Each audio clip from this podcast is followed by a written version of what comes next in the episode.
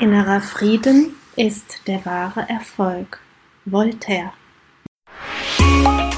Herzlich willkommen zu Aromalogie, deinem Podcast für Wellness und Erfüllung mit ätherischen Ölen. Du wünschst dir mehr Entspannung, Gesundheit und emotionale Ausgeglichenheit? Wir zeigen dir Tipps, Tricks, Do-it-yourselfs, Rezepte, Inspirationen und vieles mehr, um dein Leben gesünder, leichter und erfüllter zu gestalten. Wir sind Melanie, Expertin für ganzheitliches Wohlbefinden. Und Carla, Mentorin für Mindset und Selbstliebe. Und gemeinsam sind wir deine Wellness Warrior in der Aromalogie. Unser Do-it-yourself-Rezept für dich heute ist eine Auf geht's Babymischung. Bitte beachte unbedingt, dass diese Mischung dazu dient, die Geburt mit einzuleiten. Also nutze sie gerne in Absprache mit deinem Arzt oder deiner Hebamme. Für die Auf geht's Babymischung benötigst du 10 Tropfen Clary Sage Muscatella Salbei, 4 Tropfen Jasmin, 4 Tropfen Zypresse und 4 Tropfen Ilang Ilang. Gib alle Öle zusammen mit einem Trägeröl in ein 10 ml Roll-On und trag es auf die Knöchelinnenseite und auf deinen unteren Rücken auf. Du hast auch ein tolles Rezept, das du mit uns teilen möchtest? Dann schick es gerne an die E-Mail-Adresse, die du in den Show Notes findest. Damit landest du automatisch in unserem Lostopf. Wenn wir dein Rezept ziehen, dann stellen wir es in unserem Podcast vor und du bekommst eine duftende Überraschung direkt zu dir nach Hause. Hallo und herzlich willkommen bei einer neuen Folge hier bei uns in der Aromalogie. Heute mit einem Interview und ich freue mich sehr, dass die liebe Amke unserer Einladung gefolgt ist. Amke ist ähm, sozusagen das Gesicht von Mama natürlich und sie ist Dula und das wirklich ja mit ganz viel Herz und Leib und Seele. Und ich freue mich riesig, dass du hier bist. Und ja, wir sprechen heute um, über dieses Thema Dula-Sein, Schwangerschaft, Geburt, darüber hinaus und wie eben ätherische Öle uns auf diesem Weg begleiten können. Schön, dass du da bist, liebe Amke. Ja, Melli, herzlichen Dank äh, euch beiden, dir auch, Carla, für die Einladung zu diesem Interview. Ja, auch von mir herzlich willkommen, Amke. Ich finde es äh, super cool, dass du dir die Zeit nimmst, weil das auch so ein tolles und wichtiges Thema ist. Und die Melly hat ja gerade schon gesagt, ähm, wir sind ja beide Mamas. Also, und ich glaube, es hören auch viele Mamas zu. Ja, ich glaube, wir müssen uns echt da zusammenreißen, dass das nicht so eine riesig lange Folge wird, weil ich habe jetzt schon tausend ähm, Fragen. Aber vielleicht fangen wir erstmal so an, dass du so ein bisschen erzählst, ähm, wie deine Arbeit aussieht und vielleicht auch mal nachsagst, was eine Dula ist, weil wir dürfen nicht vergessen, viele Leute wissen das nicht. Das stimmt, genau. Ja, ähm, die Dula ist tatsächlich ja ähm, bei uns im europäischen Raum und insbesondere auch in Deutschland noch gar nicht so bekannt. Es wird jetzt immer mehr tatsächlich, ähm, dass wenn man mit Menschen spricht, die sagen, ah ja, das habe ich schon mal gehört. Die Dula ähm, ist allerdings äh, zum Beispiel im amerikanischen Raum schon total verbreitet. Und äh, was wir machen, ist, ähm, die Doulas, wir unterstützen die Frauen während dieser ja, sehr transformierenden Zeit von Schwangerschaft, Geburt und auch Wochenbett, ähm, insbesondere auf der emotionalen Ebene ganz, ganz stark. Das heißt, ähm, Dula äh, bedeutet, ist ein griechisches Wort, bedeutet übersetzt Dienerin der Frau. Und ja, als Dienerin der Frau, äh, die da jetzt äh, ein Baby in sich trägt, äh, versuchen wir Doulas im Prinzip allen ähm, ja, Fragen äh, mit Rat und Tat zur Seite zu stehen. Wir können aber auch ähm, ja, verschiedene Entspannungstechniken anbieten. Wir können auch Massagen anbieten. Und äh, ja, unser Schwerpunkt äh, ist aber wirklich ähm, das Gespräch und das Füreinander Dasein. Und ja, jederzeit Ansprechpartner zu sein für die Frau. Mhm. Ja, ich finde das total spannend, da ich mich Tatsache schon vor vielen, vielen Jahren mit dem Thema beschäftigt habe, da es auch in Brasilien gar nicht so ungewöhnlich ist, eine Dula zu haben. Mhm. Und ich habe mich damals auch gefragt, warum braucht man überhaupt eine Dula? Äh, weil das ja bei uns im, im deutschen Raum noch sehr, sehr unbekannt ist und viele Leute sagen, ja, ich habe ja da eine Hebamme. Das reicht ja wohl. Ja. Ähm, vielleicht kannst du da ein bisschen was dazu sagen, warum das so sinnvoll ist, sich ja eine Dula sozusagen ins Haus zu holen. Ja, ja, gerne, Melly. Ja, die Dula, ähm, die ähm, ist im Prinzip ähm, dafür ähm, da, diese leicht aufkommende Betreuungslücke, die wir tatsächlich haben bei Hebammen, ähm, auch ein bisschen zu schließen. Das heißt, Hebammen sind ähm, aufgrund unseres Gesundheitssystems hier in Deutschland ähm, ja tatsächlich wirklich mit sehr viel Zeitmangel ausgestattet. Ähm, die haben doch immer recht knappe Zeitfenster, um ihre Frauen zu betreuen. Und Hebammen treffen Frauen ja im Prinzip vor der Geburt eigentlich maximal einmal zu einem Kennenlerngespräch. Und da kann man natürlich auch schon so seine Fragen stellen, aber oftmals geht es dann ähm, mit dem Fokus in solchen Gesprächen auch ganz viel darum, was passiert denn dann im Wochenbett und was tut die Hebamme denn dann im Wochenbett für, für mich. Die Dula setzt jetzt ähm, an der Stelle eigentlich äh, an und, und kann da im Prinzip die, die äh, Lücke schließen, weil Frauen, die gerade zum ersten Mal schwanger sind, die haben ja unterliegen einer ganz, ganz starken Veränderung, sowohl körperlich als auch emotional. Da passiert ja wahnsinnig viel einfach äh, in dieser Zeit. Und ja, da kommen ja auch verschiedene Ängste und Emotionen hoch, ähm, vielleicht auch einfach ja, inhaltliche Fragen. Und genau an der Stelle sind wir dann für die Frauen da, wir Doulas. Wir holen die Frauen ab, äh, wir beantworten die Fragen, aber wir können eben auch diese emotionale Stütze sein, die an der Stelle die Hebamme ja gerade bereits vor der Geburt nicht in dem Umfang wahrnehmen kann. Und insofern, Doulas und Hebammen können ganz, ganz wunderbar nebeneinander funktionieren. Ähm, das ist äh, auch gerade ein Thema, was hier in Deutschland noch so ein bisschen ja, Support braucht, dass Doulas und Hebammen eigentlich beide so ihre Daseinsberechtigung haben. Die eine geht nicht ohne die andere. Und äh, wir ersetzen uns nicht gegenseitig, sondern wir ergänzen uns ganz, ganz wunderbar. Ja, also ich kann, ähm, ich habe ja auch zwei Kinder und ich weiß, dass ich bei der, also bei der ersten Geburt, das ist ja eh immer was Besonderes, weil du ja nicht weißt, was auf dich zukommt. Ne? Also du liest vielleicht und hörst und meistens ist es ja auch nicht so toll, was du hörst. Und dann ist es ähm, ja schon so ein bisschen ins kalte Wasser geschmissen werden. Und ich weiß, dass ich mir damals gewünscht hätte, also ich, ich hatte zwei sehr, sehr, sehr schöne Geburten, wobei die zweite deutlich schöner war als die erste. Und das lag tatsächlich vor allem daran, dass ich da viel bessere Unterstützung hatte. Und bei der, bei der ersten Geburt hatte ich eine, hm, ich sag's, ich sag's äh, sozialverträglich bescheidene Ärztin, mhm. ähm, die mir tatsächlich die ganze Geburt äh, versaut hat, beziehungsweise danach. Also es war eine ziemliche, für mich da, danach eine ziemliche Katastrophe, weil ich sehr, sehr viel ähm, Blut verloren habe ähm, nach der Geburt. Das Kind war schon lange da und das einfach ein Fehler war. Ja, also faktisch, es war ein medizinischer Fehler, den die da gemacht haben.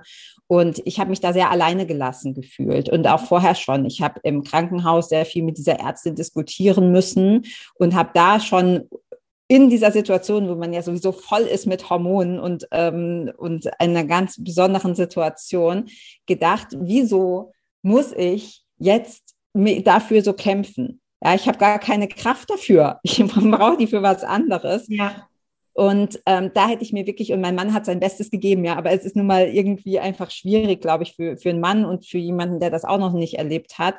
Und ich habe mir damals jemanden gewünscht, äh, der da ist und mich da so ein bisschen durchbegleitet. Und zwar nicht medizinisch, ähm, weil mein Körper kann, konnte das selber. Ich habe da nicht groß jemanden gebraucht, sondern einfach auch so noch ein bisschen emotionaler und von einer Frau. Ja, wie gesagt, mein Mann war da, aber das hast du gerade schon so schön angesprochen, diese emotionale Unterstützung ist so wichtig. Und für mich ist es auch wirklich ein sehr emotionales Thema, weil ich glaube, dass gerade in unseren Breitengraden in Frauen wahnsinnig viel Angst gemacht wird. Melly hat gerade schon gesagt, ja, in Brasilien gibt es mehr Doulas. Das, das stimmt. Allerdings, weil ich hatte mich da eben auch mit beschäftigt, ob ich das Kind in Brasilien kriege. Ähm, allerdings liegt die Kaiserschnittrate bei 97 Prozent in Rio. Und dann dachte ich, nee, das will ich auf gar keinen Fall. Und es wird unheimlich viel Angst gemacht. Und ich könnte mir vorstellen, vielleicht kannst du dazu was sagen, dass gerade auch so vor der Geburt die Aufgabe der Dula ist, die Frau da emotional zu stärken und ihr Mut zu machen und ihr vielleicht auch zu zeigen, dass, dass wir das können, dass wir das seit Jahrmillionen äh, tun, Kinder kriegen. Ja, Ja, das ist ganz richtig, was du sagst, Carla, weil ähm, ich versuche halt auch immer, meine Frauen wieder an diese Urkraft äh, zu erinnern, äh, die du gerade ansprichst. Ähm, wir Frauen, wir können gebären. Wir sind dafür gemacht, das zu tun. Und ähm, die Geburtshilfe ist natürlich in den letzten Jahren ähm, sehr technisiert worden was ich auf keinen Fall verteufeln möchte, was ganz, ganz wichtig ist. So haben wir äh, schon viele, viele Leben retten können.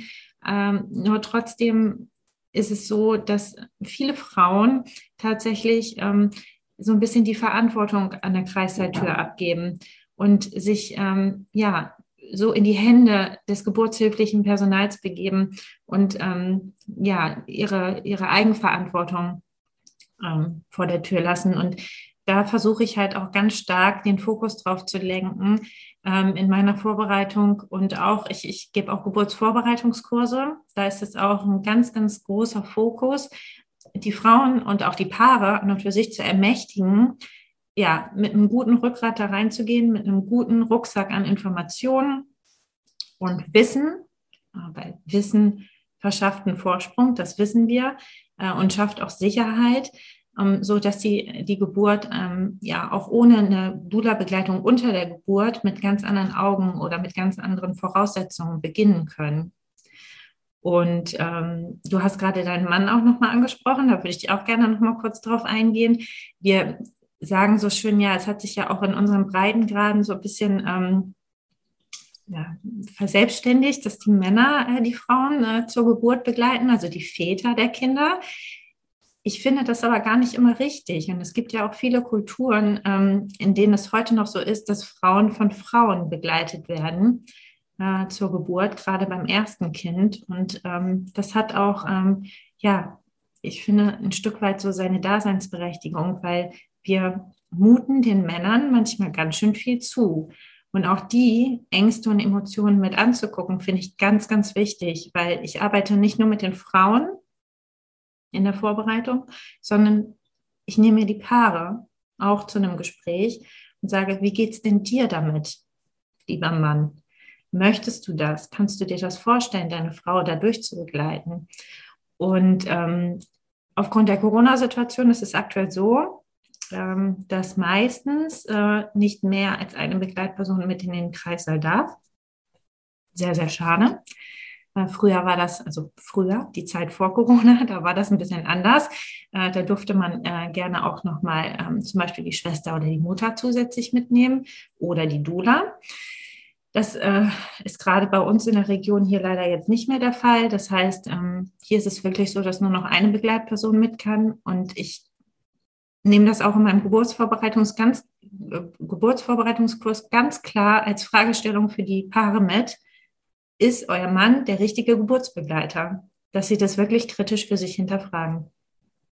Ja, ich finde das gut, dass du das ansprichst, auch nochmal die Männer ganz besonders, denn ich glaube, dass es so eine wichtige Zeit für beide ist und da kann ich mir vorstellen, dass die Männer oftmals sehr alleingelassen sind und ähm, wie du sagst, äh, im Kreissaal und wenn wir uns geschichtlich das angucken, gucken, war es ja so, dass eigentlich diese Frauenkreise da waren und dass mhm. man im, ja, wirklich in so einem, in so einem Frauendasein auch während der ganzen Schwangerschaft so aufgefangen wurde und begleitet wurde und dass er richtig dann auch so zelebriert wurde während und nach der Geburt und dass ich glaube, der Mann ähm, wenn ich mich da an die Geburt äh, erinnere bei meinem ähm, Bruder, als er Vater geworden ist. Der hat dann auch gesagt, ja, also ich wäre dann auch so ein paar Mal fast umgefallen. Also ich weiß nicht, ob ich da so eine große Hilfe war. Ähm, deswegen finde ich es total toll, dass du das mit einbeziehst und da auch die Emotionen der Männer und vielleicht auch Ängste mit begleitest. Ähm, was ja auch in dem Zusammenhang eine Hebamme überhaupt gar nicht leisten kann. Und ja. vielleicht ist es nochmal ganz interessant auch zu nochmal zu beleuchten und zu gucken, was denn der Unterschied von einer Hebamme und einer Dula generell ist, weil wer eine Dula jetzt auch so noch nicht kennt, der kann sich da vielleicht auch noch nicht so viel vorstellen darunter. Oder jemand, der auch noch nicht ähm, geboren hat, also der ja. keine Kinder bisher hat, der sagt, ja, eine Hebamme kann das doch bestimmt auch alles tun. Ja, das ist nochmal ein guter Aspekt, Melli. Ähm, es ist also so, der größte Unterschied ist eigentlich, ähm, dass wir Doulas in keinster Weise medizinisch eingreifen. Also es ist auch ähm, im Ehrenkodex der Doulas so, wir dürfen keine Geburt allein begleiten. Das muss immer eine Hebamme anwesend sein. Das ist ja auch deutsches Recht, dass eine Hebamme bei einer Geburt ähm, anwesend sein muss. Und ähm, das ist nochmal ein ganz, ganz wichtiger Aspekt. Also Doulas dürfen keinerlei medizinische Handlungen ausführen. Davon ausgenommen sind natürlich mal so entspannende ähm, Massagen zum Beispiel oder ja, Griffe oder eine, eine, ähm, ein Vorschlag zum Positionswechsel oder ähnliches. Also ne, mit der Frau in Interaktion sein und im Gespräch bleiben, äh, das ist so unsere Aufgabe. Und äh, die Hebamme kontrolliert während der Geburt den äh, Zustand von Mutter und Kind. Ja, die überwacht die Herztöne und äh, ist dann ja auch, wenn äh, die Geburt sozusagen erfolgt ist, dann äh, dafür da, die ähm, das Kind zu versorgen und sich um das Kind in erster Linie zu kümmern. Das ist ganz oft natürlich so, dass nach der Geburt wird ja als erstes nach dem Baby geschaut äh, und ob alles okay ist. Äh, die Abgabwerte werden genommen, also der erste Eindruck des Babys äh, direkt nach der Geburt wird festgehalten. Das macht dann alles die Hebamme. Und in dem Moment ist es eben so, ähm, die Dula kann dann der Frau weiterhin zu, zur Seite stehen. Ja? Also der Fokus liegt von der Hebamme dann ganz stark beim Baby. Und das ist ja auch in der Nachsorge so. Die Hebamme kommt in erster Linie, um das Baby zu begutachten und die Entwicklung des Babys zu begutachten. Und wir Doulas, wir kommen und gucken, wie geht es denn eigentlich der Frau, die hier gerade geboren hat oder der ganzen Familie.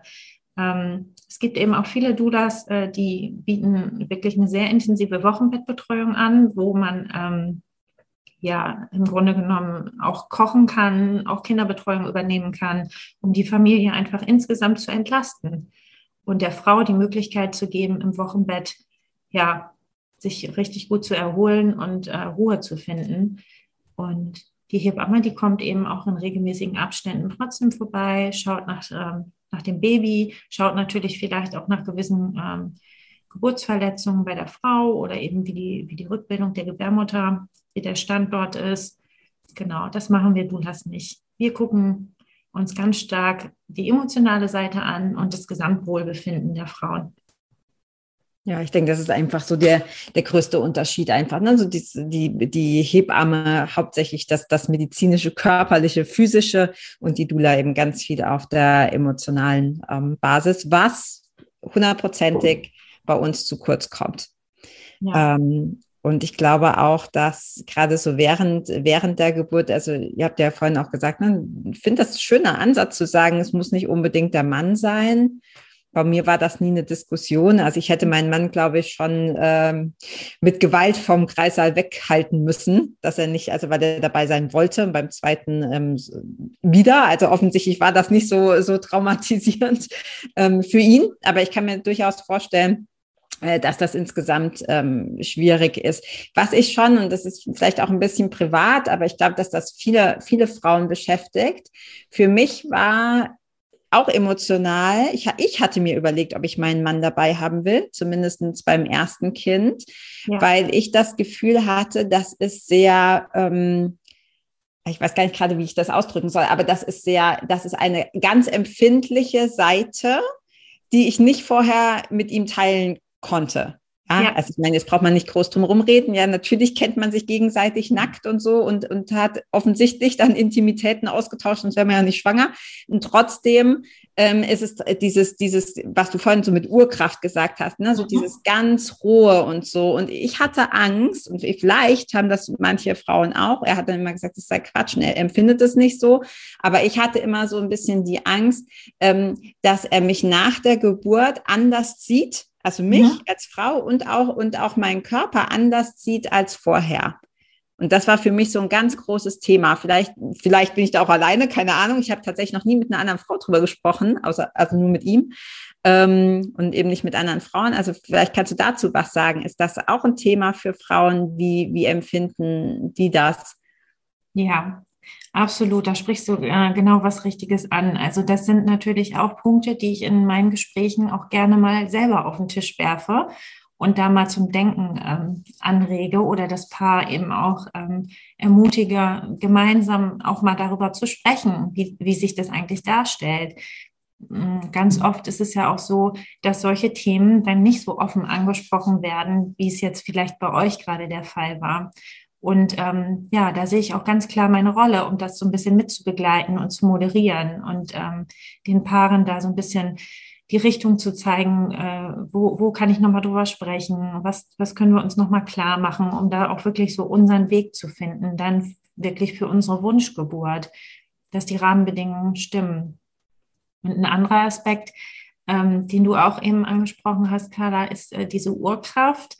Ähm, also es ist ja tatsächlich so, dass unter der Geburt wir Frauen, ähm, ja, wenn wir uns richtig fallen lassen können und, und richtig in diese Kraft kommen und Geburt geschehen lassen, dann passiert es eben auch mal, dass wir ja Geräusche, Töne von uns geben, Bewegungen machen, die unsere Männer auch noch nie an uns gesehen haben. Und äh, das auch mit zu begleiten, auch während der Geburt, das ist dann eben auch so ein, ja, eine Aufgabe von der Dula und den Mann dann eben auch nochmal über den Rücken zu streichen und zu sagen, ja, das ist normal, was hier gerade passiert. Ja, also das, sie ist wirklich ganz stark in, im Geburtsprozess jetzt eingebunden und keine Sorge, das gehört dazu. Ja, und das ist eben, ich sag mal, im geburtshilflichen Umfeld in der Klinik leider nicht so, ähm, wie viele Frauen ja auch äh, denken, habe ich jetzt festgestellt, dass die Hebamme die ganze Zeit da ist und Fragen beantworten kann, sondern die Hebamme betreut ja ganz oft mehr als einen Kreissaal, wenn nicht sogar vielleicht drei oder vier Kreissäle alleine und ähm, hüpft im Prinzip immer hin und her. Die Dula ist halt wirklich die ganze Zeit dabei und äh, ja, steht eben dann dem Paar oder auch der Frau da eins zu eins zur Seite. Ja, du sprichst zwei ganz äh, spannende Sachen an, äh, über die ich mir auch schon oft Gedanken gemacht habe. Das eine ist zum Beispiel Wunschgeburt, davon hast du gesprochen. Also das ist ja auch so ein Thema, sich darüber Gedanken zu machen, wie möchte ich denn überhaupt gebären und was gibt es für Möglichkeiten und da dann auch im Zuge der Geburt auch selbst so stark und mutig zu sein, äh, zu wissen, was mir in dem Moment gut tut und dann auch dafür einzustehen. Ich glaube, das ist auch ein ganz, ganz wichtiges Thema. Und das andere, dass, ähm, ja, dass, dass die Dula die ganze Zeit dabei ist. Also ich gehe davon aus, dass die, die zuhören oder auch ihr beide das vielleicht sogar erlebt habt bei der Geburt, dass irgendwann Schichtwechsel ist. Mhm. Und dann kommt auf einmal eine andere Hebamme. ja, ähm, und ich war immer schnell genug, aber ja, gibt viel häufiger. ja, und das äh, stelle ich mir auch äh, dann ja in dieser Situation als eher komisch vielleicht vor. Und da ist es ja ganz schön, wenn wirklich dann jemand die ganze Zeit besonders emotional einfach da an der Seite sein kann. Ja, ganz genau. Und das wissen viele Frauen auch wirklich zu schätzen, die eine Dula äh, mal in Anspruch genommen haben. Ähm, es ist natürlich trotzdem auch schwierig in dem Bereich äh, Frauen, die eine Geburt noch nie erlebt haben, von den Vorteilen einer Dula zu überzeugen, beziehungsweise denen das näher zu bringen und wirklich zu sagen, ja, das äh, bringt dir wirklich einen Benefit ja, unter der Geburt. Und ähm, es ist ja auch nachgewiesen, dass äh, Geburten, die äh, durch Doulas begleitet worden sind, ähm, teilweise deutlich kürzer dauern. Ja? Also da gibt es schon Studien zu. Ja, also ich hätte mir da wirklich auch, gerade bei der ersten Geburt hätte ich mir mehr Unterstützung gewünscht. Und das ähm, ja, eben nicht so kämpfen zu müssen. Und ich glaube, das ist ein ganz großes, äh, leider auch ein ganz großes Thema. Bei der zweiten Geburt, da wusste ich, ich kann das. Und mhm. ähm, da, da konnte ich auch sehr viel mehr sagen, hey, ähm, also ich war da tatsächlich, glaube ich, am Anfang auch ziemlich unfreundlich. Ja, habe gesagt, okay, von euch fasst mich keiner an, es sei mhm. denn, ich brauche Hilfe. Ja, und ich finde es nicht so schön, aber es, äh, mir hat das extrem geholfen.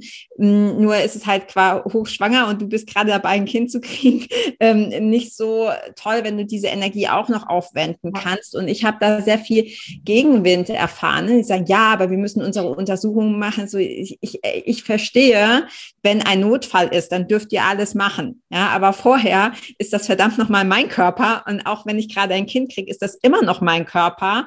Und, ähm, und da dann einfach dafür einzustehen. Und da hatte ich sehr viel Glück. Ich hatte eine ganz, ganz tolle Hebamme. Und die ähm, mich ähnlich, also ich fand die schon fast so ein bisschen Dula ähnlich. Ja, die war mhm. sehr unterstützend, emotional sehr unterstützend. Die hat auch allein die Wortwahl ist wichtig. Ja, die Ärzte haben dann zu mir gesagt, ähm, ja, sind Sie sich sicher, dass Sie keine PDA wollen? Ja, das ist schon allein diese, diese Art und Weise, das zu sagen, ist so ja. nach dem Motto, na ja, Sie müssen ja selber wissen, ja, was Sie, was Sie da machen.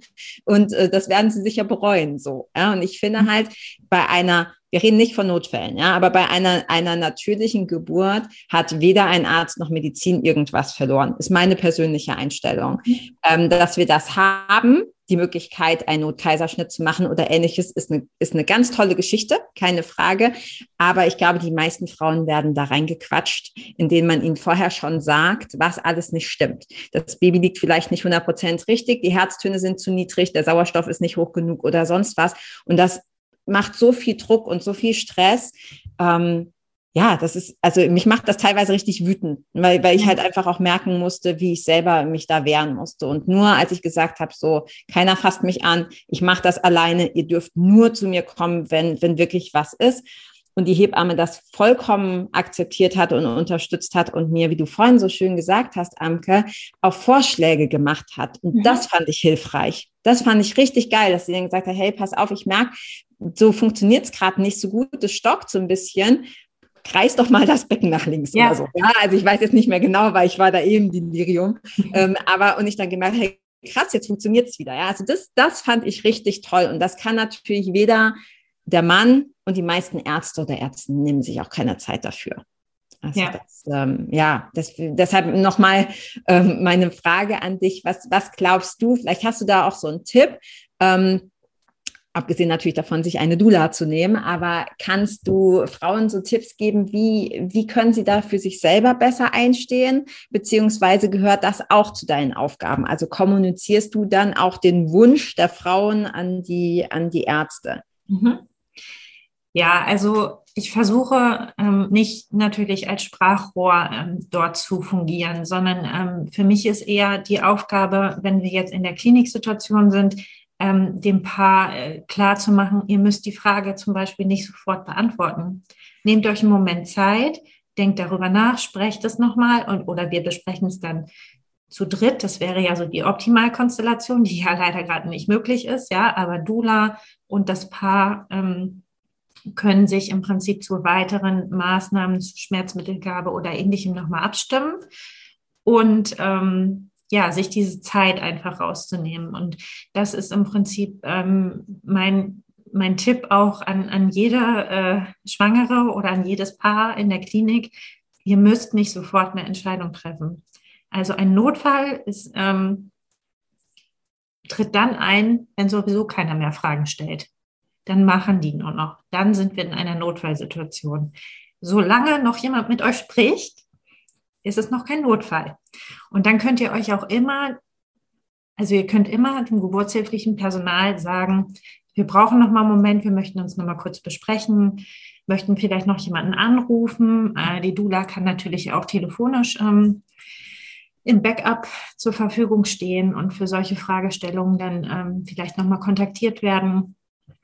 Ja, das ist ähm, so das der, der erste Tipp. Und der zweite ist, ähm, das hatte ich vorhin schon gesagt, ähm, Wissen äh, ist Macht. Also wenn ich mich vorher informiert habe, auch über unterschiedliche Schmerzmittel, die es so gibt, die mir da angeboten werden, was die für Nebenwirkungen vielleicht haben, ähm, welche Schmerzmittel inwieweit auch auf mein Kind übergehen, dann bin ich eigentlich schon viel, viel besser dran, als wenn ich ähm, unvorbereitet in so eine Situation reingehe und ja, mich vielleicht auch ähm, dann, wenn ich vor die äh, Entscheidung gestellt werde, Kaiserschnitt jetzt ja oder nein, ja, bei Geburtsstillstand oder ähnlichem, ähm, wenn ich schon mal weiß, wie läuft so ein Kaiserschnitt ab, welche Schritte werden da gemacht, wie wird man vorbereitet, wie ist es danach, wer darf mein, also wer nimmt mein Kind alles in die Hand? Das ist ja auch so ein Thema, was ganz, ganz viele Frauen beschäftigt. Ja, bei einem Kaiserschnitt sind sie nicht die ersten, die ihr Baby in die Hand nehmen. Und ähm, das ist ja auch so ein, so, ein, so ein Wunsch von vielen Frauen, dass sie die Ersten sind, die das Baby berühren, anfassen, hochnehmen. Und dass man sich mit solchen Dingen einfach im Vorfeld ähm, gut auseinandersetzt. Das ist auch der Grund, warum ich gesagt habe, ich möchte unbedingt Geburtsvorbereitungskurse geben. Ähm, mein Fokus ist wirklich ähm, auf der ähm, informativen Vorbereitung und eben auf dieser mental-emotionalen und der Selbstermächtigung ähm, der Paare. Und ja, ich möchte einfach über diese Kurse noch mehr Paare erreichen, weil nicht jeder kennt eine Dula, nicht jeder nimmt sich eine Dula oder kann sich vielleicht auch eine Dula leisten. Wir arbeiten ja leider nicht ganz umsonst. Das ist natürlich auch so ein Punkt, den wir noch gar nicht angesprochen haben. Ähm, Krankenkassenleistung wird meistens ähm, nur in sehr, sehr, sehr geringem Umfang übernommen äh, für, für die Dula-Tätigkeit. Ähm, wenn man Glück hat, wird eine Rufbereitschaftspauschale übernommen. Das machen einige Krankenkassen, ja. Mhm. Aber im Großen und Ganzen ist es eine Selbstzahlerleistung und ja, über diese Kurse erreiche ich einfach mehr Menschen mit dem Wissen, was ich gerne weitergeben möchte. Ja, das ist schön, diese ganzen Tipps zu hören für alle auch, die zuhören und die vielleicht äh, jetzt gerade schwanger sind mit dem ersten Kind, um so ein bisschen da so reinzuhorchen, reinzufühlen oder mhm. ähm, die noch gar keine Kinder haben. Und du hast jetzt so, oder in, in der gesamten Zeit haben wir jetzt schon so über so viele Faktoren gesprochen, also die Emotionen, Stress, Ängste und dann auch, ähm, eben hast du es ja auch angesprochen, eben Schmerzen und solche Dinge. Und in der Vorbereitung habe ich ähm, natürlich äh, auch einiges gelesen und geschaut, habe unter anderem auch einige Studien gefunden, die ich super spannend fand zum Thema eben ähm, Geburt, Stress, Emotionen, äh, Schmerzempfinden, beziehungsweise auch ähm, ja, Entlastung, nenne ich es mal, in Verbindung mit ätherischen Ölen. Und ähm, mhm. ja, vielleicht kannst du dazu ein bisschen was sagen, wie du da als Dula begleitest in der Schwangerschaft schon, dann vielleicht ganz speziell auch in der Geburt und danach ähm, in der Nachsorge oder auch beim Stillen, wie du da so ähm, vorgehst. Ja.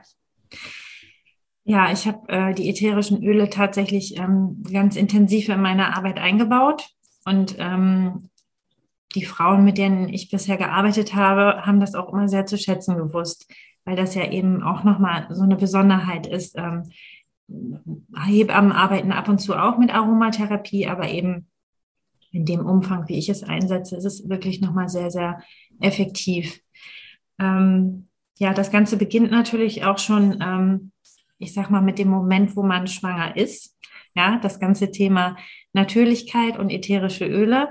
Ähm, und da gebe ich auch ähm, bei, auf Wunsch natürlich auch gerne ein paar hilfreiche Tipps. Ähm, jeder, der das erste Mal schwanger ist, fängt dann an, nochmal so ein bisschen in sich reinzuhorchen und zu gucken, ja, wie ernähre ich mich denn eigentlich und was äh, kann ich denn jetzt Gutes für mich und für mein Baby tun?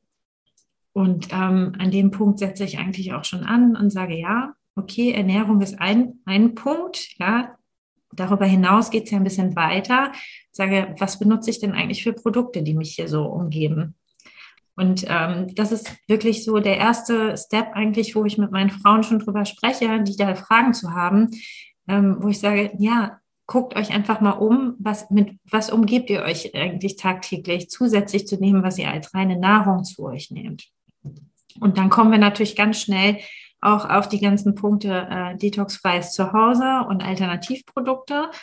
Und ähm, da sind die wirklich immer total dankbar, wenn man denen mal so ein bisschen die Augen öffnet und äh, mal so hinguckt, ja, womit spüle ich eigentlich mein Geschirr, womit wasche ich eigentlich meine Wäsche. Und das ist so wirklich der erste Punkt, ähm, wo ich direkt mit Beginn der Schwangerschaft eigentlich schon ansetze und sage, okay, ich möchte jetzt eigentlich für mich und für mein Baby nur das Beste.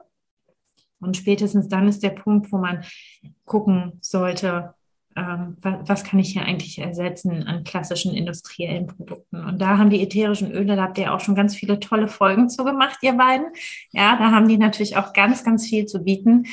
Und ähm, ja, von äh, selbstgemachter Kosmetik über Reinigungsmittel und Waschmittel, alles Mögliche, ähm, darüber sprechen wir dann auch immer ganz gerne. Und ja, die, man merkt auch einfach, die haben immer total viel Freude dann daran, äh, anzufangen, Dinge auch selber zu machen. Das ist so ein bisschen alles so das im Außen. Und dann oftmals ist es natürlich auch so, dann geht es mit der ersten Erkältung los in der Schwangerschaft. Ne? Dann hat man sonst in der Apotheke sich dann immer so seine Big Vapo Rups und was es dann alles so gibt geholt. Und dann liest man nochmal, ach ja, hm, für Schwangerschaft nicht geeignet und Stillzeit, ja, was gibt's denn für Alternativen? Und so arbeiten wir im Prinzip auch ähm, von Fall zu Fall zu Fall immer weiter. Und ähm, ja, kommen dann eben auch dazu, ähm, die ganzen Themen in der Erkältungszeit, was kann ich denn da ersetzen?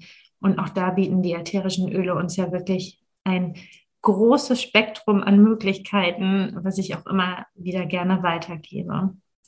Was natürlich auch immer ein Riesenpunkt ist, ist direkt zu Beginn der Schwangerschaft, ist das Thema Übelkeit. Ja, das ist ja meistens auch der Punkt, äh, wo noch gar nicht über die Schwangerschaft wirklich gesprochen wird, wo es äh, in den ersten drei Monaten meistens am schlimmsten ist. Und da haben wir natürlich auch ganz, ganz wunderbare Öle, die man äh, da einsetzen kann. Ich nutze da zum Beispiel total gerne ähm, die Mandarine ja, zum Riechen. Äh, das kann man sich einfach auf ein Wattepad machen oder auf einen Schal, sobald die Übelkeit kommt. Ähm, da ähm, hat sich meiner Erfahrung nach die Mandarine total gut bewährt. Und ähm, man kann aber ansonsten auch zum Beispiel seinen Bauch ähm, mal mit dem Ingweröl einreiben. Das ist auch sehr effektiv. Ja, das ist ja jetzt vom Genuss her, ich sag mal, um um das äh, als Tee oder so zu nehmen, für einige manchmal ein bisschen schwierig. Ja, gerade zu Beginn der Schwangerschaft, da verändert sich ja der Geruchs- und Geschmackssinn sowieso nochmal. Äh, Ingwer mag nicht so jeder, äh, gerade geschmacklich, aber ähm, sich da mit dem Bauch einzureiben, ist auch wirklich ganz, ganz toll. Ja, das sind so was machst du denn? Also du hast jetzt gerade ja schon so die typischen Schwangerschaftsbeschwerden, ne, wie die Öle da unterstützen können. Ähm, was machst du denn vielleicht auch emotional? Kannst du da die Öle auch oder setzt du die da auch ein? Also für jetzt gerade mm, mhm. im Grunde drei Phasen, ne? Also so ja. die, die Schwangerschaft, aber auch während der ähm, Geburt und vielleicht auch gerade danach. Ja, also emotional ist es natürlich auch ähm, sehr, sehr effektiv, mit ätherischen Ölen zu arbeiten. Ähm, ich es kommt immer ein bisschen darauf an, wo, wo jetzt so ein bisschen der Schwerpunkt liegt. Sind es eher Ängste oder sind es eher ähm, vielleicht auch Stimmungsschwankungen? Also wir haben ja auch ganz viel ähm, bei Schwangeren mit Stimmungsschwankungen zu tun. Da muss man immer so ein bisschen hingucken. Aber was auf jeden Fall ganz, ganz toll ist, sind ja die ganzen Zitrusöle, die uns da zur Verfügung stehen, als Stimmungsaufheller. Dazu kommt ja meistens auch noch Müdigkeit in der Schwangerschaft, extreme Müdigkeit. Und da helfen uns ja auch so eine Bergamotte oder eine Zitrone, Grapefruit. Ähm, die helfen uns ja auch wunderbar, um wieder ein bisschen fitter äh, und einen kleinen Energiekick zu kriegen.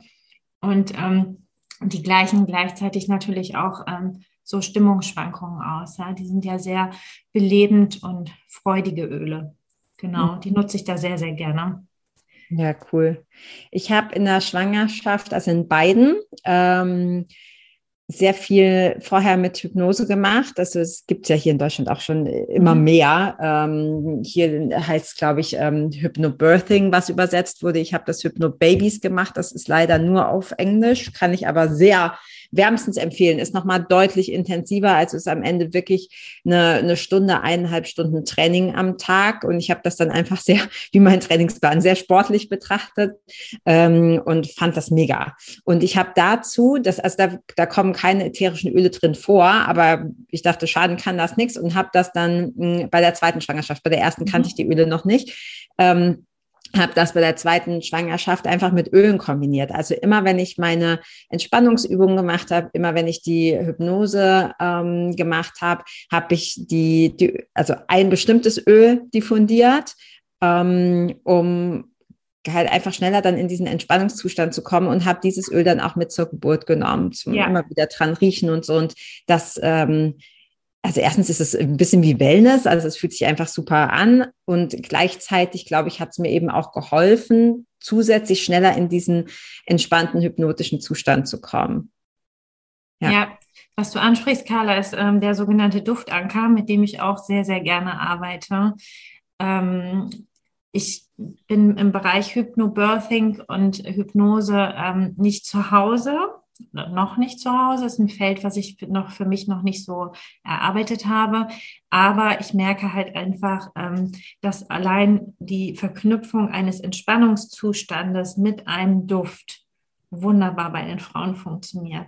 Und das muss nicht gleich eine Hypnose sein. Das kann auch einfach sein, wirklich so ein absoluter Entspannungszustand oder eine Meditation, die gelesen wird ähm, oder die ich mit den Frauen auch mache ich habe auch schon für Frauen Meditationen eingesprochen, die sie sich dann immer wieder anhören konnten und mit dem Duft dann äh, entweder diffundiert haben oder sich das auf dem Armband gepackt haben, auf äh, so ein schönes, ähm, auf so Holz- oder Lavaperlen.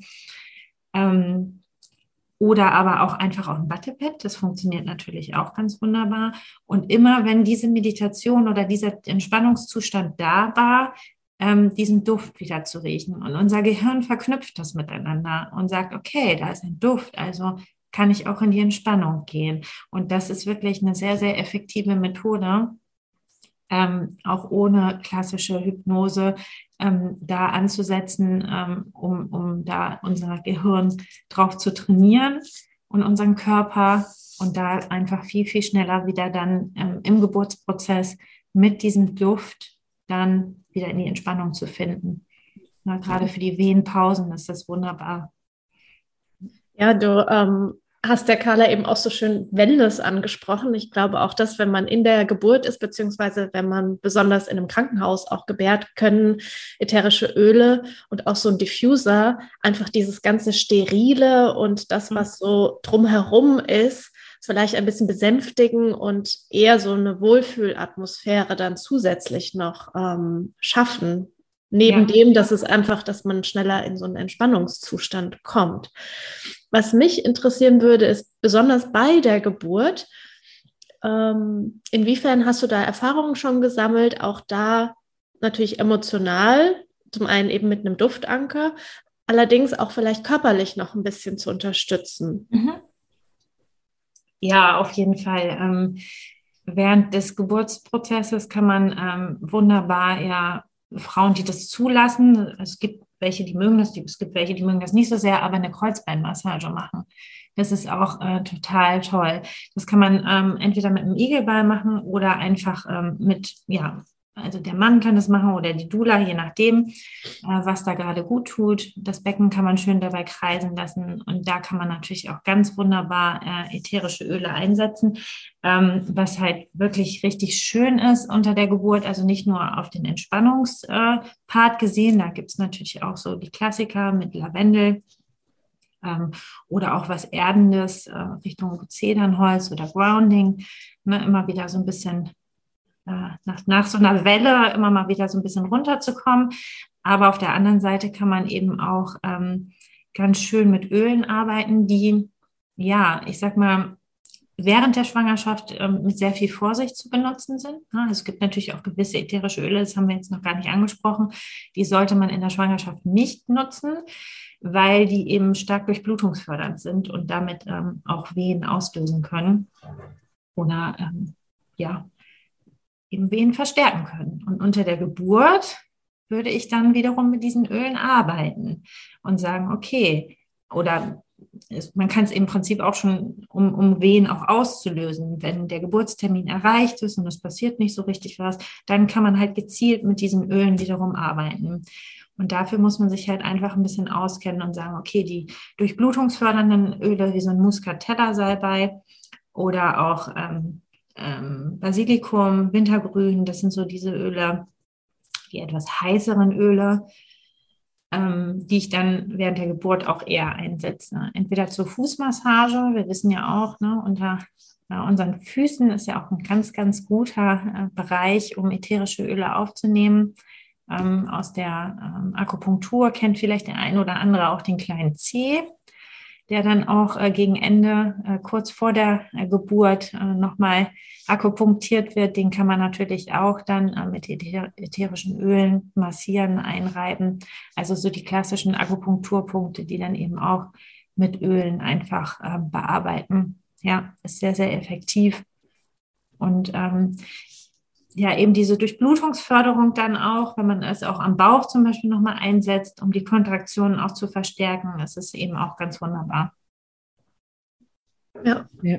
Hast du, ähm, du hast es gerade schon gesagt, es gibt Öle, die man in der Schwangerschaft nicht benutzen sollte, weil sie Durchblutung ähm, fördern. Ähm, die kannst du vielleicht gerade noch mal nennen. Und das andere ist ähm, mhm. gerade für diesen Anker. Ähm, benutzt du da ein bestimmtes Öl oder lässt du das die Frauen aussuchen? Sorry, ja. zwei Fragen auf einmal. Ja, kein Problem. Ich fange mal mit dem Duftanker an. Ähm, da ist es so, dass ich tatsächlich immer einen Vorschlag mache und zwar ein Öl, was ich ganz, ganz wunderbar finde. Das ist äh, das Sacred Mountain. Ähm, das wirkt halt ähm, entspannend und regt außerdem noch ja auch so die Ausschüttung von Endorphinen an. Und das ist natürlich unter der Geburt beides total wichtig, ja, dass ich mich gut und wohl behütet fühle und aber trotzdem auch gut entspannen kann und äh, krampflösend, also dass die Wehe dann auch schnell einfach wieder abflacht, ja, an und für sich. Also das ist so mein absolutes Lieblingsöl. Aber wir sprachen ja auch schon darüber, ähm, dass also ich finde auch allein der Name dafür noch gut, ja. Also Heiliger Berg. Das ist, finde ich, auch nochmal so schön, einfach für, für die Geburt, ja. Also jede Frau besteigt da ja auch ihren Heiligen Berg. Und das, äh, ja, resoniert auch mit total vielen Frauen, denen ich das vorschlage. Wir sprachen aber ja eben schon mal drüber, nicht jeder mag alles riechen in der Schwangerschaft. Und deswegen bringe ich immer so eine kleine Auswahl mit, nicht zu viel, aber meistens so vier, fünf Öle, wo die sich mal durchschnuppern und sich dann was aussuchen. Manchmal habe ich dann auch mit denen gemeinsam schon auch Mischungen einfach hergestellt. Die habe ich dann direkt ähm, angemischt. Ja, auch in ausreichender Menge, sodass sie dann während der Schwangerschaft und für die Geburt einfach auch ausreichend sind. Und so hat man dann auch so sein eigenes individuelles Geburtsöl. Ja, das ist so für den Duftanker eigentlich so meine liebste Vorgehensweise. Und ähm, oft habe ich ja da auch mit Frauen zu tun, die eben noch gar keinen Kontakt zu ätherischen Ölen hatten oder eben nur sehr rudimentär. Und ähm, ja, deine andere Frage, ähm, Carla, die müsstest du jetzt nochmal wiederholen. Ja, das war, ja, das, ähm, genau, die erste hast du schon super beantwortet. Finde ich nämlich auch cool, dass man so ein bisschen selber auch aussuchen kann. Ich hatte die Schwarzfichte natürlich, aber ja. die ist ja auch im Sacred Mountain, glaube ich, auch drin. Ja, genau, die Fichte ist ähm, auch drin. Genau, ne, so dieses Erdende und mhm. Urkraftmäßige. Mhm. Ähm, und äh, genau, die zweite Frage war, weil du das vorhin angesprochen hast, mit den, mit den Ölen, welche man vielleicht besser nicht benutzen sollte. Ja. Genau. Also grundsätzlich kann man sich immer so ein bisschen merken, alle heißen Öle. Also alles, was wirklich äh, eben die Durchblutung stark anregt. Ähm, aber äh, ich hatte schon angesprochen, Basilikum, Wintergrün, ähm, Nelke würde ich auch weglassen. Muscatella-Salbei gehört äh, zu den Ölen, die man in der Schwangerschaft besser meiden sollte oder eben nur ganz gezielt und in, in geringer Dosierung einsetzen sollte. Und ähm, Fenchel, Salbei gehört auch dazu. Ja, Und das sind so die Öle, die auf jeden Fall ähm, immer nach Rücksprache eben mit jemandem auch nur zu verwenden sind, der sich auch wirklich damit auskennt. Ähm, ansonsten ist es so grundsätzlich, ihr sagt es ja auch immer wieder, ähm, die Qualität macht's, ja. Und wir sprechen ja hier alle gemeinsam über die Öle von Young Living. Es gibt natürlich auch sehr ähm, kritische Meinungen zu äh, der Verwendung von ätherischen Ölen in Schwangerschaft, Geburt und Stillzeit. Aber ich äh, sehe es ganz einfach so, es hat immer damit zu tun, welche Öle nutze ich in welcher Qualität, ja, welchen Ölen ähm, schenke ich mein absolutes Vertrauen? Und ähm, habe ich auch jemanden, der mich dabei begleitet, ja, der sich, äh, der das gewisse Hintergrundwissen und die Erfahrung mitbringt und eben auch in welcher Menge nutze ich das. Und das, dafür brauche ich einfach denjenigen, der mich begleitet. Und wenn diese Rahmenbedingungen gegeben sind und die biete ich ja meinen Frauen ähm, durch, durch meine Erfahrung mit den Ölen und auch äh, die ganze Community, die ich noch dahinter habe, so kann man die Öle wirklich bedenkenlos einsetzen. Ja, yes. und sich selber was Gutes tun dann und dem Baby. Ja. Ja, so schön, dass du das auch nochmal ansprichst, einfach mit der Qualität und auch, dass man eine Begleitung hat. Ich glaube, das ist unwahrscheinlich wichtig, dass man da nicht so allein gelassen wird. Und wenn ich jetzt sage, wow, ja, das ist ja Wahnsinn, eine Dula hat einen wirklichen Mehrwert für mich, meine Schwangerschaft, das Baby, die Zeit danach, mein Partner. Wie gehe ich das an? Muss ich auch schon, wenn ich quasi ähm, sehe, oh, ich bin schwanger, ich muss direkt eine Hebamme anrufen, ähm, damit ich noch eine bekomme? Ist das auch so bei Dulas? Wie funktioniert das denn? Wie nehme ich Kontakt auf? Wie nehme ich Kontakt dann mit dir auf? Und wie ist da so der Ablauf? Wie oft sehe ich dich? Ja, genau. Also ich sage immer, meine Betreuung ist so individuell wie jede Schwangerschaft und Geburt. Also ich äh, handhabe das so für mich. Also mich findet man natürlich im Internet. Ähm, ich möchte wirklich die 1 zu 1 Betreuung. Ähm, also ich mache keine digitale Online-Session äh, tatsächlich. Also ich möchte gerne meine Frauen direkt vor mir haben und ähm, wirklich auch ähm, 1 zu 1 mit denen arbeiten. Ich habe natürlich ein großes Netzwerk, also wer das jetzt hört und sagt, ich wohne aber in der Nähe von Frankfurt und brauche jemanden, äh, dann äh, kann man sich natürlich auch gerne bei mir melden. Ähm, bin auch in einem Dula-Netzwerk drin, so dass ich da auch weiter vermitteln kann an die Richtigen. Ansonsten findet man eine Dula ja in der Regel ganz normal äh, auch über eine Google-Suche. Da gibt es mittlerweile wirklich viele schon in Deutschland, die ähm, da sich äh, zu berufen gefühlt haben, diesen Job zu machen und die Frauen dazu begleiten. Und in der Regel trifft man sich zum Erstgespräch, man guckt, ob man sich sympathisch ist. Das ist ja eine sehr, sehr enge Betreuung, eine sehr ähm, persönliche Betreuung. Und ähm, da guckt man erstmal, ob die Chemie stimmt. So ein Erstgespräch ähm, ist in der Regel kostenfrei bei den meisten Doulas und bei mir auch.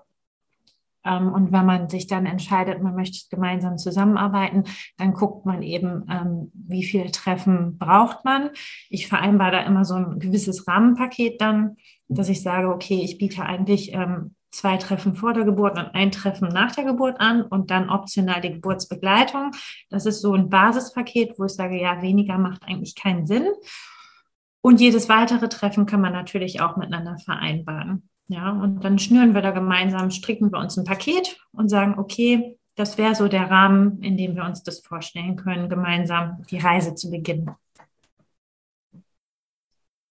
Ja, also das, ich, ich glaube auch, weil du das vorhin gesagt hast mit dem ähm, Selbstzahler, ja, das ist, ähm, wir dürfen uns da auch so ein bisschen von frei machen, dass nur das, was die Kasse übernimmt, irgendwie Sinn macht. Ne? Und ich äh, kann aus eigener Erfahrung sagen, der, also die, die Geburt oder Geburten, das ist immer, das ist so ein wichtiges und einschneidendes und hoffentlich im besten Falle auch ähm, mächtiges ähm, und tolles Erlebnis, dass es äh, ja gut investiertes Geld ist. Ja, das ist so und ich kenne auch so viele Frauen, die wo die Geburt nicht so gelaufen ist, unter anderem oder meistens eben auch, weil nicht eben nicht für sich selber eingestanden, nicht ähm, gut begleitet worden und so. Und die leiden darunter. Klar kann mhm. man sagen, ist egal, Kind ist da, ist gesund, du bist gesund, alles gut. Und trotzdem ist es was, wo viele Frauen lange dran zu knabbern haben, weil ihnen das genommen wurde, was für sie eigentlich in diesem Prozess so wichtig ist. Also dass die, die ganze Schwangerschaft, die neun Monate einfach mit einer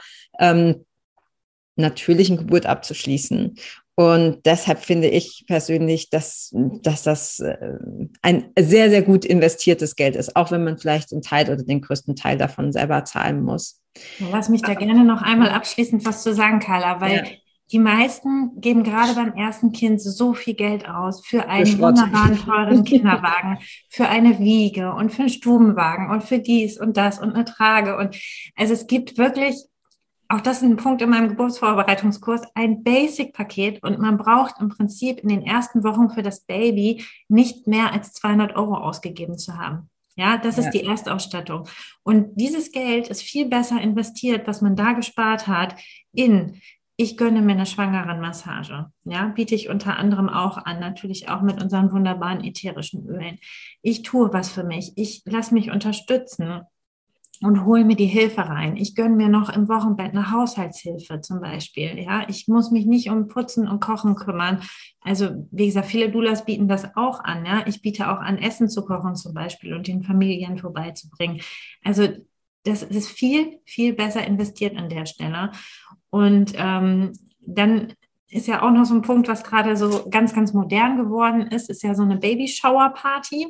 Und da gebe ich auch immer gerne nochmal zu bedenken, liebe Freundin äh, der Schwangeren, tut euch zusammen und äh, schenkt einen Gutschein für eine Dula oder für ähm, irgendwelche ja, schönen Sachen für die äh, Mama dann im Wochenbett. Äh, gebt ihr einen Gutschein für eine Massage oder eben auch für eine Dula-Betreuung. Also ja, das ist äh, deutlich besser investiert an der Stelle. Das ist eine coole Idee mit dem Babyshower, genau. Das kam auch so ein bisschen aus Amerika rüber. Hatte ich nicht, aber ich kann bestätigen, ich habe ganz viel Zeug gekauft, was ich nie benutzt habe. Ganz genau, das ging mir auch so. Ja, Gut, dass ihr diese Tipps mit an die Hand gebt ja. und dass ihr auch sagt, ja, im Prinzip brauchst du nur 200 Euro ausgeben, mehr braucht man am Anfang noch nicht und äh, das lieber anderweitig zu investieren in Dinge, die sinnvoll sind, die einem gut tun, die einen wirklich nähren.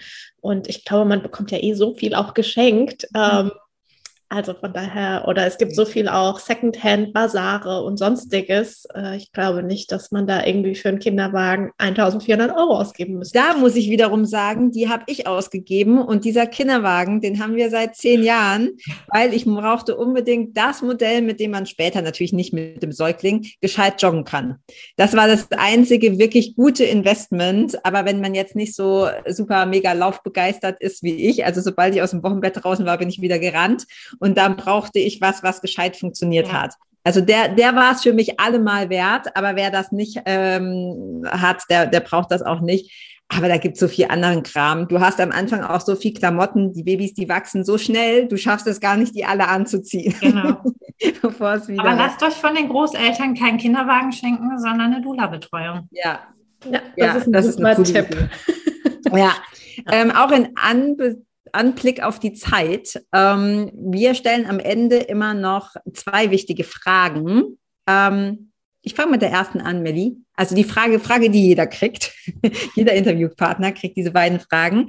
Die erste Frage, ähm, Amke, ist, wenn du auf eine einsame Insel kämst, äh, für Essen und Wasser und so ist gesorgt, aber du darfst nur ein Produkt mitnehmen, ein Young Living Produkt, ein Öl oder was anderes. Was wäre das? Nur eins. Ja, das wäre das Sacred Mountain. Ja, habe ich mir fast gedacht. Sehr cool. Ja, und die zweite Frage ist, wenn du jetzt hier und heute einen Tipp mit an die Hand geben könntest, wie die Zuhörer und Zuhörerinnen ihr Leben sofort verbessern können, ähm, vielleicht auch in Anbetracht äh, zum Thema der Folge, Schwangerschaft oder so, was wäre das? Ja, das habe ich ja eigentlich gerade schon ein bisschen vorweggenommen. Also lasst euch eine Dula-Betreuung schenken. Ähm, es gibt so viele Doulas mittlerweile überall in Deutschland und das ist wirklich ein absoluter Mehrwert für euer Wohlbefinden, äh, für auch äh, das der ganzen Familie, ja, für Partner und Geschwisterkinder. Und das, äh, ja, wird euch auf jeden Fall, werdet ihr nicht bereuen, wenn ihr da euch die Unterstützung holt an der Stelle, die so, so wichtig ist in der wahnsinnig transformierenden Zeit. Ja, wir werden übrigens auch für alle, die zuhören, alle Kontaktdaten, die du angeben möchtest, Amke, in die Show Notes packen. Also wer mit der Amke gerne in Verbindung treten möchte, guckt einfach mal in die Show Notes, wahrscheinlich Webseite oder E-Mail-Adresse oder so, packen wir alles da rein. Und ähm, genau, auf jeden Fall, äh, glaube ich, ist es ein, ein, eine gute Idee, sich auf jeden Fall bei dir zu melden, auch wenn du jetzt vielleicht gerade nicht in dem Raum bist, einfach um sich mit dir zu connecten, mhm. vielleicht auch über die Öle auszutauschen. Vielleicht habt ihr auch noch die ein oder andere Frage, gerade wenn ihr schwanger seid oder schwanger werden wollt oder Freundinnen habt, die schwanger sind oder wie auch immer. Und ähm, ja, packen wir alles in die Show Notes. Wie immer gilt natürlich auch, wer noch nicht mit den Ölen gestartet hat, bitte auch in die Show Notes gucken. Da findet ihr Möglichkeiten, wie ihr auch in unser Öde-Universum einsteigen könnt. Und dann bleibt uns nur zu sagen, tausend Dank, Amke, für deine Zeit, für deine Liebe für die Frauen. Ich glaube, das ist so, so wichtig und äh, man spürt, mit wie viel Herzblut du da dabei bist. Danke dir. Ich danke euch auch. Ja, vielen Dank auch von meiner Seite und noch einen schönen Tag, Abend oder Woche. Tschüss. Ciao. Tschüss.